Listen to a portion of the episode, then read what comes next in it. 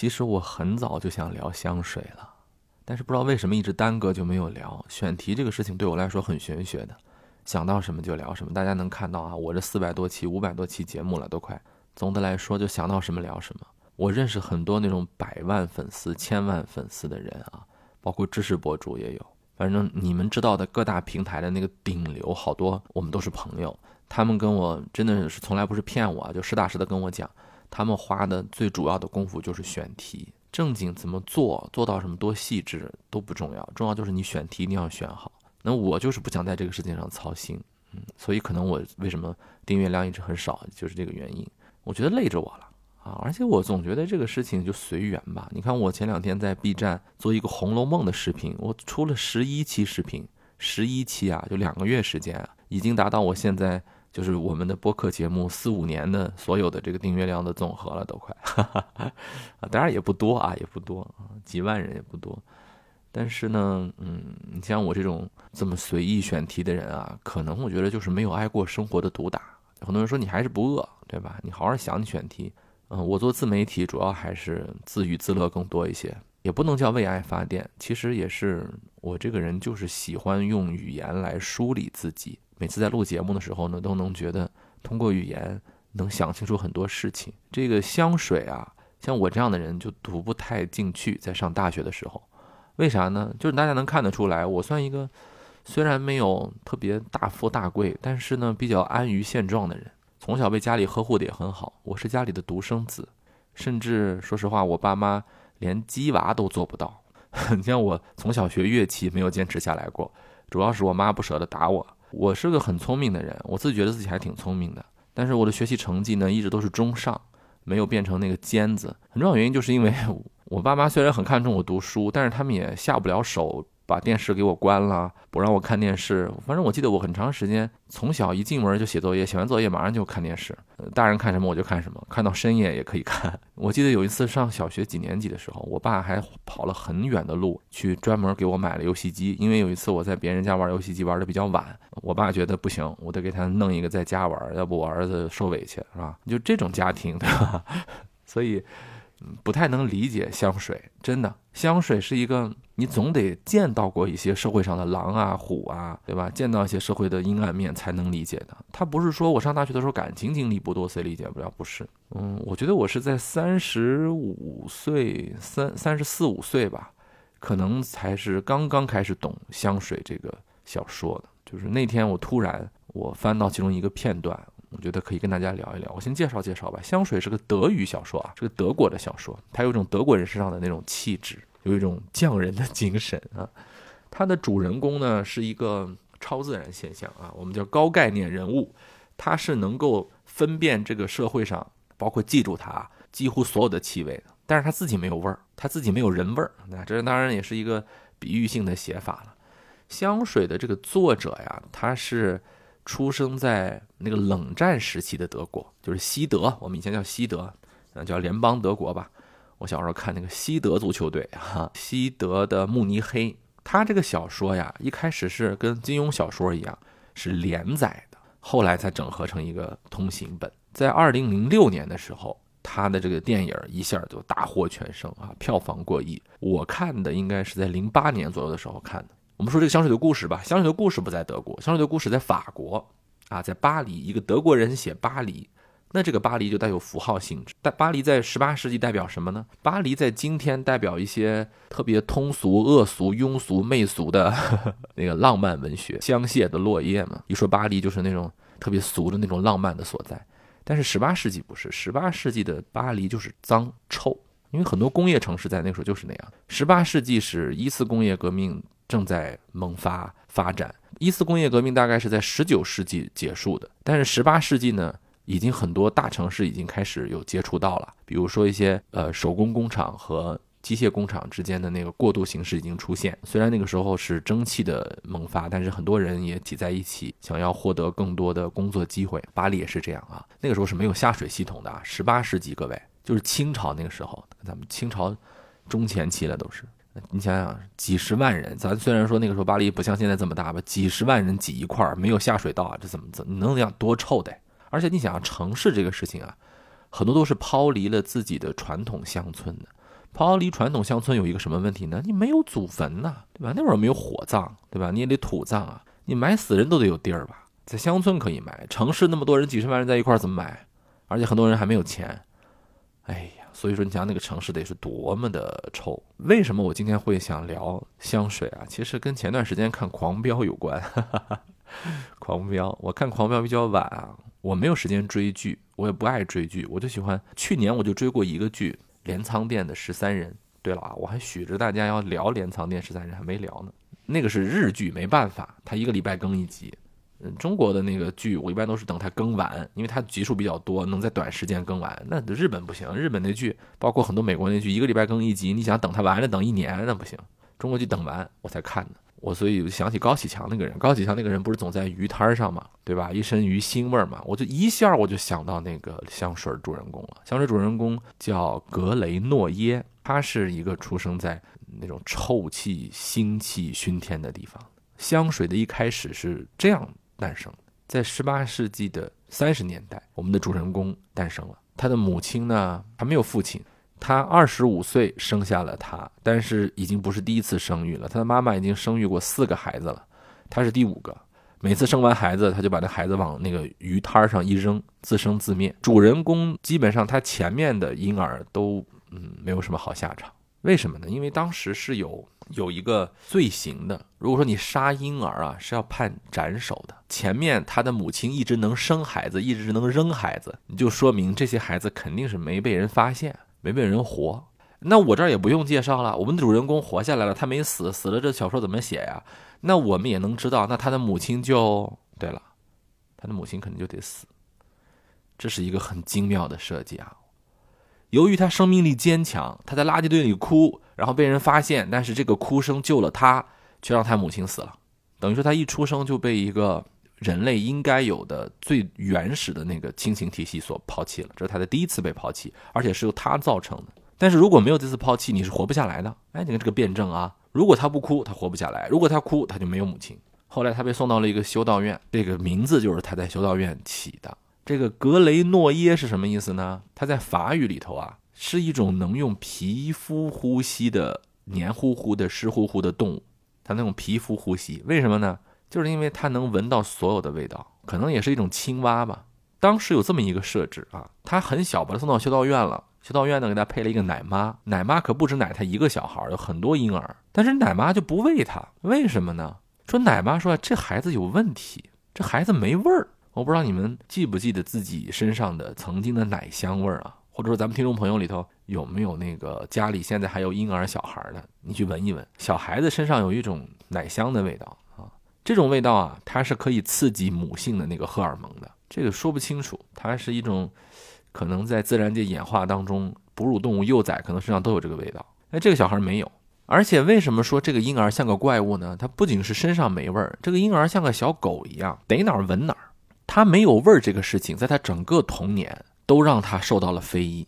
他本身没有气味，就造成一个问题，就是他什么都很晚，但是他闻别的味道却很敏锐。这个事情让他造成一种什么样的现象呢？就是他学习一些没有气味的抽象的概念的时候啊，就很难理解，因为他是靠嗅觉去认识这个世界的。你跟他讲香、臭、甜、酸、苦、辣，他都能闻得到。但是你跟他说爱，你跟他说奉献，你跟他说杀，你跟他说呃坏，就这些没有气味概念很抽象的东西，他无法理解，因为他认世界就是靠闻味道。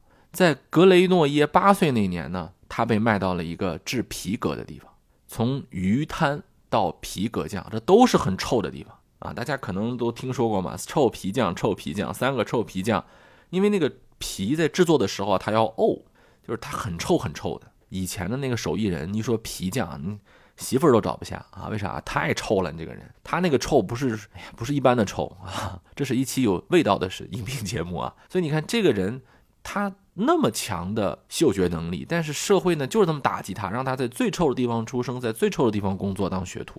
但是咱们的主人公啊，他虽然生活居住的地方脏乱臭差啊，但是他毕竟在巴黎啊，在他工作了一天，每天晚上休息的时候，他不睡觉，他不舍得休息，你很疲惫了，但他不舍得休息，他干嘛呀？他去晚上去闻巴黎的味道。这也是他为什么能在那个吃住条件那么脏、那么乱的地方一直坚持，是因为这个地方在巴黎。对，这个制皮匠的地方在巴黎，他和他的那个原来的孤儿院不一样。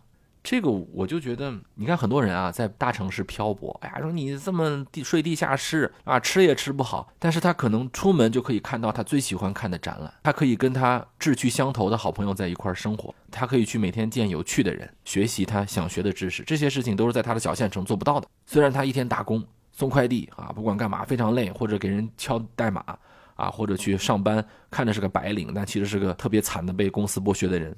但是他在回家之后，他在深夜里，或者说他在一个假期里，他能享受在大城市的他认为很重要的事情，那是他存在的价值，啊，这个我虽然没有做到，但是我也很能理解。我在上海啊，在北京啊，都有一些工作呀，一些经历啊，甚至也想过在那儿生活，我也没坚持下来。但是我非常能理解，我在年轻的时候曾经考虑过，如果我能忍受稍微降低一些自己的。生活的品质，比如说我住的没有那么宽敞，生活的半径没有那么熟悉，花钱没有那么的随意。因为你想，你在一个小城市，对吧？你在一个二三线城市，那你肯定大头就省下来了。那省的可不是小钱，可能省的就是千万级或者百万级的钱。为啥？你房子就便宜到没朋友啊！你同样在一个有地铁、有商圈、有好吃的饭店的地方住，你可能在二三线城市只需要一百万啊，或者两百万，你就可以住一个很宽敞、很宽敞的。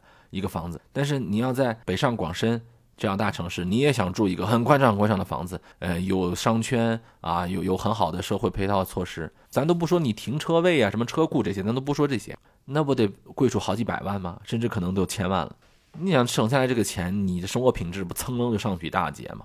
但是大城市有些东西是你一千万、两千万你买不来的呀，对吧？你一个亿你也买不来啊。大城市的看到的世界、跟世界连接的机会，包括你自己的机会，可能都不一样。这个咱们的主人公就是这样，他就是忍着，他要在巴黎。那个时候我大学的时候读不懂这里，反正现在我有所体会，包括甚至你碰到的伴侣都会有天差地别的区别。有一天晚上，我们的主人公突然闻到了一个他从来没有闻到过的无比清新美妙的气味，他觉得这是他这辈子闻到的最不可割舍的味道。他循着这个味儿就去了，他看到了一个正在切李子的少女。哇，这个少女身上散发着一种甜美的、清新的、纯洁的，今天话说叫什么纯欲风，对吧？他杀死了这个少女，拼命的嗅干了她身上的最后一缕香魂。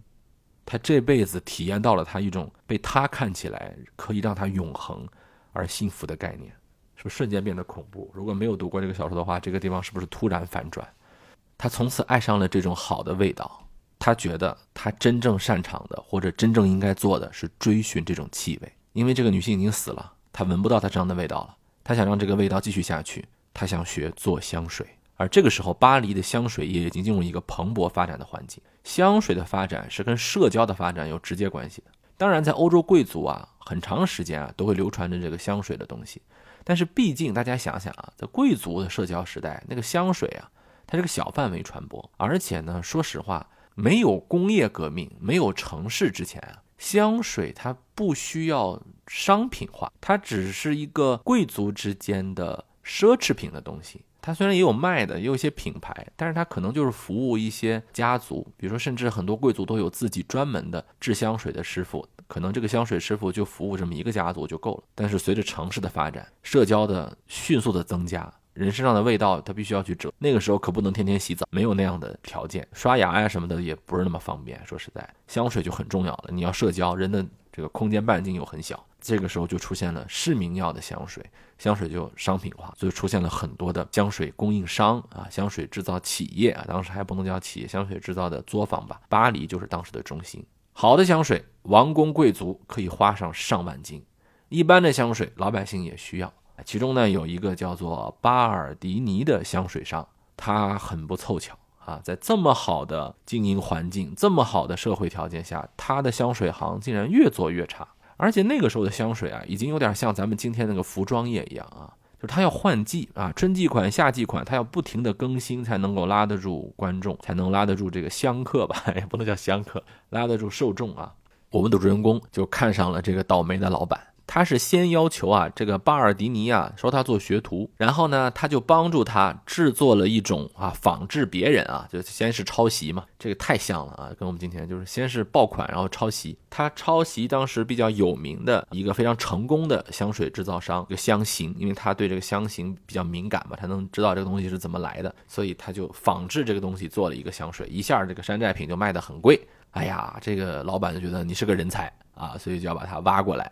挖过来以后呢，他的生意简直就是如鱼得水了。当时已经有这个蒸馏制香的技术了啊，这是在十八世纪比较流行的一种先进技术。但是这个格雷诺耶就主人公发现啊，这个香水啊不是只有花香啊、甜香啊，比如说他认为石头是有香气的，塞纳河畔的石头拿起来闻，它是有一种香气的。春天的塞纳河水本身也有香气。就连擦得非常干净的玻璃，你去闻，它有一种香味儿。这个东西我们一般人闻不到啊，但是人家主人公特异功能嘛，人能闻到，所以他就觉得这个传统的蒸馏制香技术已经不能满足他了。后来他从他的老板那儿得知啊，真正的制香大师在哪儿呢？在格拉斯，不在巴黎。他可以告诉你最好的提取万物香气的这么一个办法。这个消息让格雷诺耶一下精神振奋，本来他都快病死了。因为他觉得那个这个积怨成疾，他一下就活过来了。他就前往了格拉斯学习这个制香的办法。他离开了巴黎的这个城市以后啊，他突然闻到了除了城市当中的那些工业的味道之后啊，这个世界其实还有很多其他的味道。你比如说紫罗兰花的香味，你比如说山间的那个青草味。后来他碰到了一个伯爵，这个伯爵呢是当时的科学怪人，哈，当时涌现了很多沉迷于先进科学的人物。其实那个时候的科学啊，跟神学的距离并没有我们想象的那么远，但是已经开始有一些分离了。这个伯爵呢，他有一种比较朴素的科学认知啊，他认为这个香气是分三六九等的啊，这个特别像咱们中国的一些道士啊，他认为呢，有些的香气啊，它是来自于天上的，这个天上的香气就会让人变得很好。有些的这个味道呢，它是来自于土壤的，来自于下面的这个腐烂的，它就会让人生活身体就不好，因为他认为土壤的气体会让人得病。你要说从这个现象学角度来讲，倒是可以啊，但是它跟高低上下没有关系啊。这个时候，我们的主人公格雷诺耶呢，他就掌握了这个伯爵的这个主张啊，这个观点，他就骗这个伯爵说啊。说你身上喷的这个香水叫紫罗兰香水，但你想想紫罗兰是什么？紫罗兰是一种花儿，这个香水是从紫罗兰的花瓣上提取出来的。紫罗兰长在土里，所以它这个香水的香气其实也是来源于土壤。按照你这个理论，它就是伯爵说有害。对喽，没错，哈哈这自己说的啊。所以伯爵一听，那怎么办啊？格林同学说啊，有一种香气其实对人最好了，什么香气啊？体香，人的香味。我们插一句来说啊，为什么？我们的主人公对这个体香这么敏感，除了那一次他闻到了那个少女身上的香味之外啊，因为他自己是个没有味道的人，所以他对于人本身的这个味道，如果他是好闻的，是香味，他就十分敏感。他希望自己不再变成没有味道的这么一个恐怖的在人群当中的异类啊。他不是说哎我是我不一样的焰火，不是，他也是想融入这个群体的，所以他想找到这种融入群体的办法。最开始他认为人味儿是一种他融入群体的办法。所以他就去实验各种人味儿，但是后来他发现啊，这个人味儿啊其实没有那么好闻。他用一些什么猫屎啊、醋啊什么的，也能去模拟出来一种类似人身上的问题，也能模拟出来一种类似人身上的味儿。直到他学会了一种叫离析法的冷油脂萃取法，他发现他可以提取活物身上的香气了。比如说，他开始用小动物做实验，当动物实验成功以后，他发现可以用人了。他就开始了他的寻香之旅，因为他永远不会忘记他第一次闻到那个少女体香的记忆。然后他就开始在全城找各种各样的拥有体香的少女，啊，把他们诱拐过来，我把他们杀掉，用他学会的离析法和冷油脂萃取法提取少女身上的这种香气。当然，这个香气十分珍贵，但是也十分邪恶呀。后来，啊，后来他还是得到了法律的制裁，被送上了处死的十字架。行刑当天那个名场面，我相信很多看过电影的人啊都能记得。格雷诺耶在行刑台上打开了他用一条一条鲜活的生命制造的，他被称之为完美香水的东西啊，撒上去了。他突然发现，这个香气是一种权力，它可以控制人，尤其是可以控制集体场所的人。一万多人陷入了一种集体的迷狂，把他当做神灵一样的崇拜，因为他身上有那股吸引人的气味。这个我觉得是因为当时很多的科学发展啊，科学研究说，在自然界，不管是昆虫还是哺乳动物，它都会释放香气啊，或者说一些体味儿来去吸引异性。作家受到了这个的影响，他利用了这个东西。但是格雷诺耶也发现了一个现象，什么现象呢？虽然他受万众瞩目，他甚至逃过了死刑，但是他认为这个幸福完全是假的，它是建立在黑科技上的，对吧？我们今天说就黑科技，就是那种根本不属于他的黑科技上的。所以他认为这些看似很爱他的人，甚至要认他做儿子的那些议员呀什么的，越看他觉得越面目可憎，因为你们都是虚假的，你们都是冲着这个香气来的，你们是被控制的。你们越对我喜欢，我就越能感觉到，其实你们不是我喜欢我这个人，而是喜欢我知道的香气而已。他就越能感觉到这个爱的虚伪，啊，这个我当时真的没有理解，但现在我读起来觉得太对了。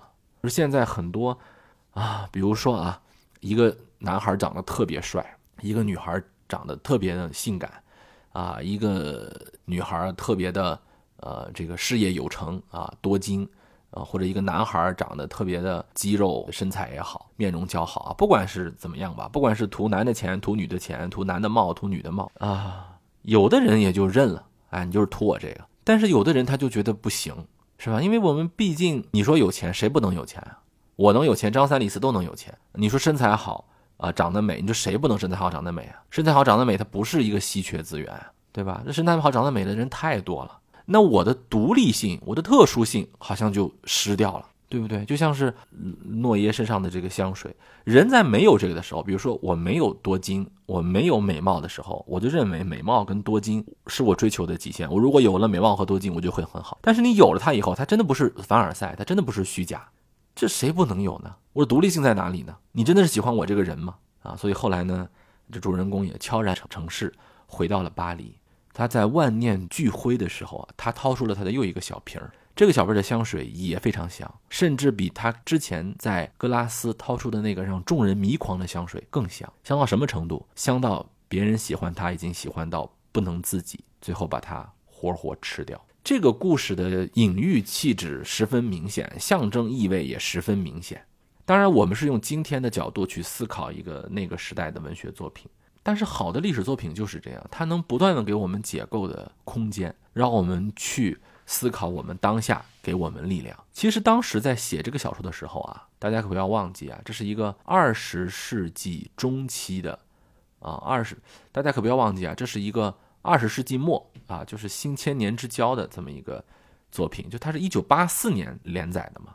那个时候正好是冷战到了末期啊，很多科技爆发，虽然不是工业革命一次的爆发，是当时很多的新兴科技的爆发，使得现代性对于自我的冲击来到了一个新的高潮，个体的迷茫、丢失，有点像我们今天这个互联网特别疯狂的时代，自我中心还是自我迷失，看起来是如此之接近。当身上洒上香水的那个主人公，他变成了整个城市的中心的同时，他也开始了自我迷失、焦虑、孤独，甚至陷入虚无。当然，你也可以把它理解为一个对于历史的态度，说我们怎么看待这个历史。我们讲这个历史剥壳，一直说拨开历史见人心啊。如果我们把嗅觉这种比较天然的直觉性的东西看成是一个历史，然后把理论、理性看成是另一个历史。那么，我们是更应该相信那种理论概念，还是更应该相信我们自己的最原始的那个直觉？而且，这个直觉一直提醒着我们：不管我们的文明再怎么发达，人类底层的那种认知系统它依然存在。我们要时刻警惕，它可以让我们万众瞩目，也可以让我们身败名裂。就是今天我们所所说的算法，它能窥伺我们最深的欲望，但是我们要不要去拥抱这个东西？啊，这是香水啊，在二零二三年。春天给我的一些思考和启发，大家有什么想说的呢？也可以在评论区我们聊起来。下一期节目我们再见。